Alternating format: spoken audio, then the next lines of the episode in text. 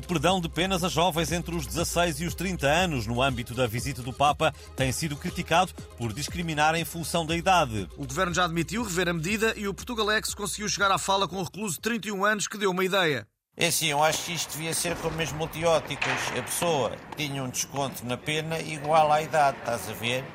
E se esse desconto fosse maior que a pena, ficava-se com uma espécie de crédito para o futuro. No meu entender era assim, prontos. Fica a ideia à consideração do governo.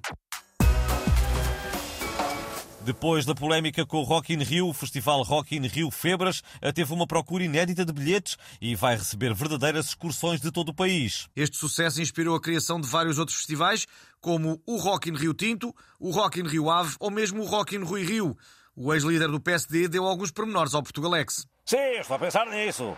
O Rock in Rui Rio vai ser um festival só com bandas alemãs. e a mascote vai ser o Gato Albino. Lembram-se? Sprechen Sie Deutsch? Nein? Auf Wiedersehen! O ex-decorador de interiores Gustavo Santos lançou mais um livro, chama-se O Último Testamento, Tu és o próximo Messias, e o Portugalex foi tentar saber mais pormenores.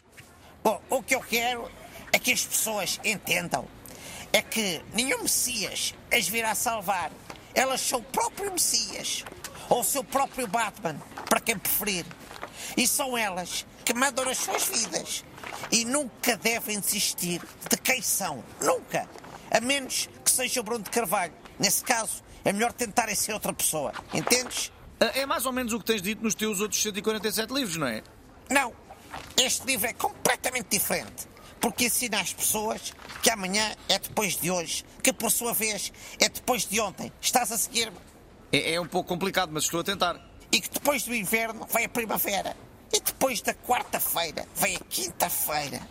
E que as pessoas têm de se reinventar para serem a melhor versão de si próprias. Ah, o que é que isso quer dizer? Não faço ideia, mas resulta muito bem em palestras motivacionais. Entendes? Uh, sim, quer dizer, mais ou menos. Uh, alô, estúdio?